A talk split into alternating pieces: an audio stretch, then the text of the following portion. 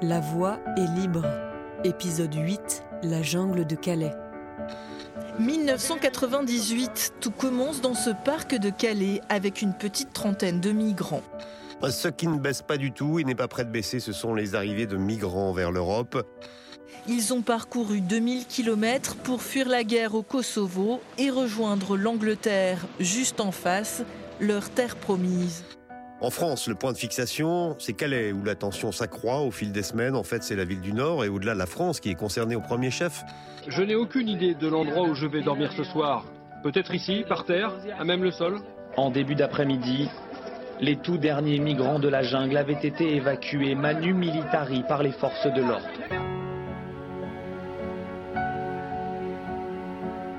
2015, un monde en mouvement. Des milliers de personnes quittant chaque jour l'Afghanistan, la Syrie, le Nigeria, convergeant vers l'Europe par des chemins multiples, sans présager de ce qui les attend, sans savoir les politiques migratoires des pays d'accueil de plus en plus restrictives. À Calais, porte d'entrée vers l'Angleterre, la préfecture enregistre 6000 migrants en 2015. Ils étaient 800 un an plus tôt. Médecins du Monde décide alors de remettre des moyens et des forces dans l'accès aux soins des exilés sur les routes migratoires. Elle répartit ses missions à Calais, Grande-Sainte et Dunkerque entre sa division France et sa division internationale. Lorsque je, suis revenu de Centrafrique, j'ai croisé euh, notre directeur euh, général qui euh, m'a dit euh, Tiens, Amine, tu le sais pas encore, mais tu vas à Calais. Amine Trouvé-Bagdouche, ancien chef de mission médecin du monde dans les Hauts-de-France. Alors que je devais aller au Yémen à ce moment-là. Et j'ai dit Bon, ok, d'accord, pourquoi Mais il me dit Tu vas voir, c'est assez complexe, c'est très chaud. Et je devais rester trois semaines. De trois semaines, je suis passé deux ans sur la mission. Je me suis retrouvé en France dans un contexte qui est celui de l'international, avec des gens effectivement que j'avais même pu connaître enfant, certainement, ou gamin, parce qu'ils avaient 25-30 ans, ces jeunes que je trouvais au camp, et qui venaient d'Afghanistan, dans, des pays dans lesquels je suis allé il y a 10 ans ou 15 ans ou 20 ans en arrière. Euh, c'est ça l'aboutissement de la politique internationale. Ça veut dire que 20 ans après la guerre en Afghanistan, donc c'est aussi ça euh, le regard que je pouvais avoir sur le plan politique, c'est-à-dire ne pas me concentrer sur l'immédiat, mais d'avoir véritablement une espèce d'ADN de l'histoire de ces personnes en fait. Pourquoi ils voulaient aller en Angleterre? Bah pourquoi? Parce que les Afghans, euh, leur histoire c'est aussi une histoire anglaise par exemple. Donc me retrouver dans des camps avec ce sentiment de me retrouver dans chaque communauté, dans chacun des pays parce que chacun avait refait son pays dans le camp. Chez les Afghans, je retrouvais la rue de Kaboul, quoi. C'était impressionnant, ou l'Irak, etc. Chacun refaisait son petit monde, avec les puces et les moins. Donc on avait un État qui refusait le problème. Plus que ça, c'est qu'il demandait même euh, aux forces de l'ordre de régler un problème qui n'était pas réglable politiquement. Osman est accoudé au bar et après quatre mois dans le bidonville, ce Soudanais n'a pas abandonné l'espoir de rejoindre l'Angleterre. Hier soir encore, j'étais à l'intérieur du tunnel sous la Manche et la police nous a attrapés. Je ne me sens pas bien parce qu'on m'empêche de continuer à croire en mon rêve. Si vous obligez quelqu'un à se rendre dans un endroit où il ne veut pas vivre, comment peut-il rester? Ce n'est pas ça la liberté. On ne sait pas ce qui va se passer à partir de maintenant, on devient fou.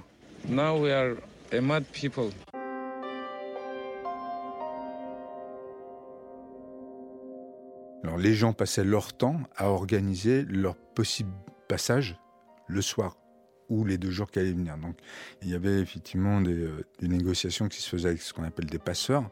Les passeurs prenaient beaucoup d'argent parce qu'il fallait qu'ils en distribuent aussi beaucoup. Attendre les repas, les distributions de repas, attendre la possibilité d'avoir une douche, euh, etc. Mais à l'intérieur du camp, c'était ça, c'était des gens qui attendaient de passer en Angleterre. Mon asthme s'est empiré depuis que je suis ici. Je respire mal.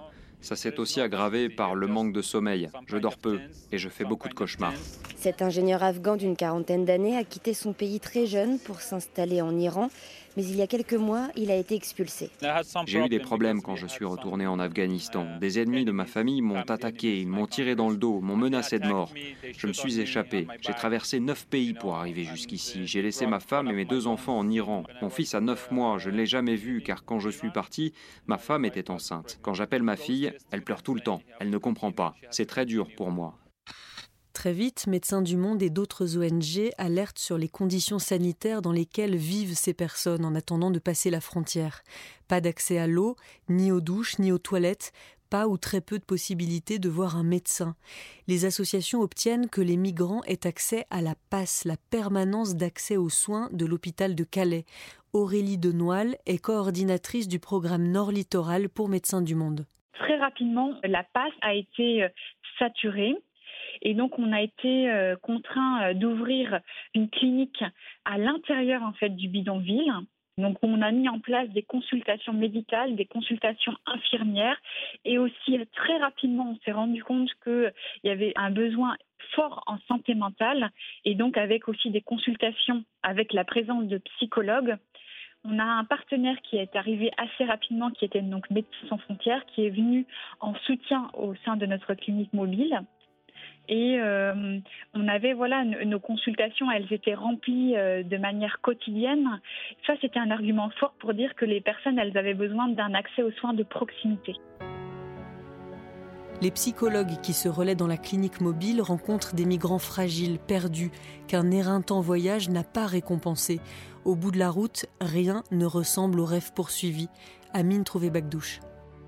Lorsque la, Syrie est rentrée en conflit interne très fort, très puissant, j'ai vu les premiers réfugiés syriens passer sur le Liban.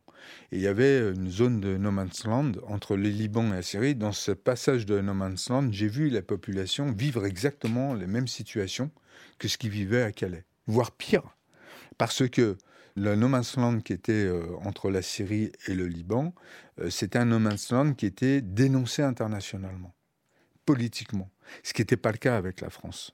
Moi, j'étais extrêmement choqué de cette situation parce que j'étais en France. Ça a été la mission, une de mes missions les plus difficiles par rapport à toutes mes expériences euh, sur la zone calaisienne et la zone de Grande-Sainte. Même sur le plan psychologique, quand on arrive dans un pays, on n'est pas de ce pays. On sait qu'on va repartir. Là, on est en France, on est impliqué. Ça veut dire qu'on se dit, mais, mais j'ai la honte moi-même d'être euh, de ce pays. Il fait froid ici sous les tentes. Il y a beaucoup de difficultés, mais nous sommes obligés de vivre ici. Surtout la nuit, il fait très froid, c'est insupportable. Et il y a des problèmes d'hygiène, on n'a rien pour se laver, il nous manque beaucoup de choses pour vivre correctement. Mais on fait avec. De ma fenêtre, et pas seulement d'humanitaire, de ma fenêtre et de la fenêtre de Médecins du Monde, aucun droit n'était respecté pour euh, les migrants sur la zone calaisienne ou de Grande-Sainte. Aucun droit. Les seuls droits euh, auxquels ils avaient accès, c'est ceux que les humanitaires ou les associatifs leur apportaient. Le droit d'asile, le droit euh, au respect, le droit à pouvoir se laver, se changer, avoir un endroit pour un accueil, tout simplement. Le droit de ne pas être tabassé, le droit de ne pas être insulté, le droit euh, à la nourriture qui était distribué euh, par les associations qu'on interdisait euh, d'exercer, et aujourd'hui le cas d'ailleurs, c'est même pire que de ne pas respecter le droit, c'est dénier le droit. Quand les gens, on leur distribuait des tentes, des couvertures chauffantes, etc., la nuit, les forces de l'ordre leur retirent et les brûlent ou les jettent. Donc on est plus que dans le non-respect du droit. On est euh, dans euh, euh, créer des situations pour la population migrante de désespoir. Je pense à cette jeune femme qui devait avoir 24 ou 25 ans, soudanaise, qui a pris tous les risques pour finalement mourir euh, lors d'une tentative de passage complètement inorganisée. Mais il y en a eu plein comme ça. Je veux dire, je pense à cet Irakien qui euh, de. Euh, parce qu'il avait eu peur que la police se trouve dans un camion, a passé la tête et a été décapité par un autre camion. Voilà, on est dans ça. C'est donc le début ce matin d'une gigantesque opération d'évacuation. Évacuation du bidonville installé à proximité de Calais, appelé la jungle. Depuis 18 mois, des milliers de migrants s'y entassent. Ils sont 6 à 8 000 aujourd'hui. Le 18 octobre 2016, le tribunal administratif donne son feu vert au démantèlement du camp de la Lande. Six jours plus tard, les opérations commencent au petit matin. Aurélie Denoil. Je décrirais ça comme un véritable chaos. On avait voilà plusieurs milliers de personnes qui étaient évacuées sur l'ensemble de la France avec des destinations dont on n'avait pas connaissance. Nous, ce qui a été le plus difficile pour nous et nos équipes, c'était que pendant tous ces mois, on avait construit donc une relation avec les personnes et donc on a essayé voilà de transmettre des numéros de téléphone pour que les personnes arrivées dans le lieu où elles seraient, elles puissent communiquer avec nous, qu'elles puissent avoir une continuité euh, dans leur prise en charge médicale ou paramédicale. Globalement, on a eu peu de continuité et peu d'appels. À l'intérieur de cette caravane, les tout derniers migrants de la jungle, évacués manu militari par les forces de l'ordre. Certains emportent leurs bagages à la va-vite dans une ambiance devenue électrique. Il est 14 heures, le bidonville vit ses derniers instants. Des tentes sont incendiées et la tension monte d'un cran. J'ai deux téléphones et un ordinateur toujours dans la caravane. Oui, mes papiers, ma carte d'identité, tout est dans la caravane. Loin de cette tension, d'autres migrants, hagards, semblent chercher leur chemin. J'ai des visions euh, du démantèlement où, voilà, de groupes de personnes complètement désemparées, errant dans cette zone euh, qui est démantelée avec euh, des départs de feu partout.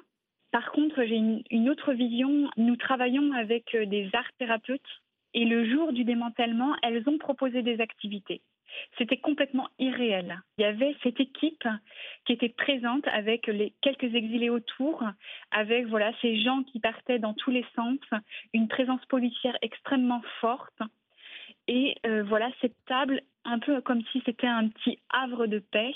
Les personnes, elles, s'accrochaient à ce petit moment dans ce chaos euh, complètement total.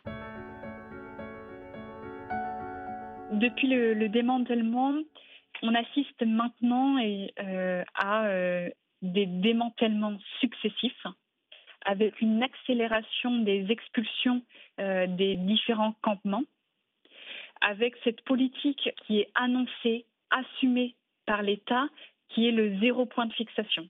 Et on a vraiment cette réalité sur le terrain où on a une expulsion toutes les 24 à 48 heures des différents lieux de vie. Les conditions sont beaucoup plus précaire qu'avant le démantèlement. Les personnes, en fait, reconstruisaient un lieu de vie. Là, actuellement, du fait des démantèlements successifs, les personnes, elles n'ont même plus ce petit espace-là qui était à elles. Ça, aujourd'hui, ça n'existe plus. Ce qui complique également notre intervention, parce que du fait de ces expulsions euh, successives, les exilés sont repoussés toujours plus loin ça complexifie en fait euh, l'accès à ces personnes. Et donc pour nous, pour donner de l'information, pour leur permettre d'avoir un accès aux soins, ça rend euh, toujours plus complexe notre travail.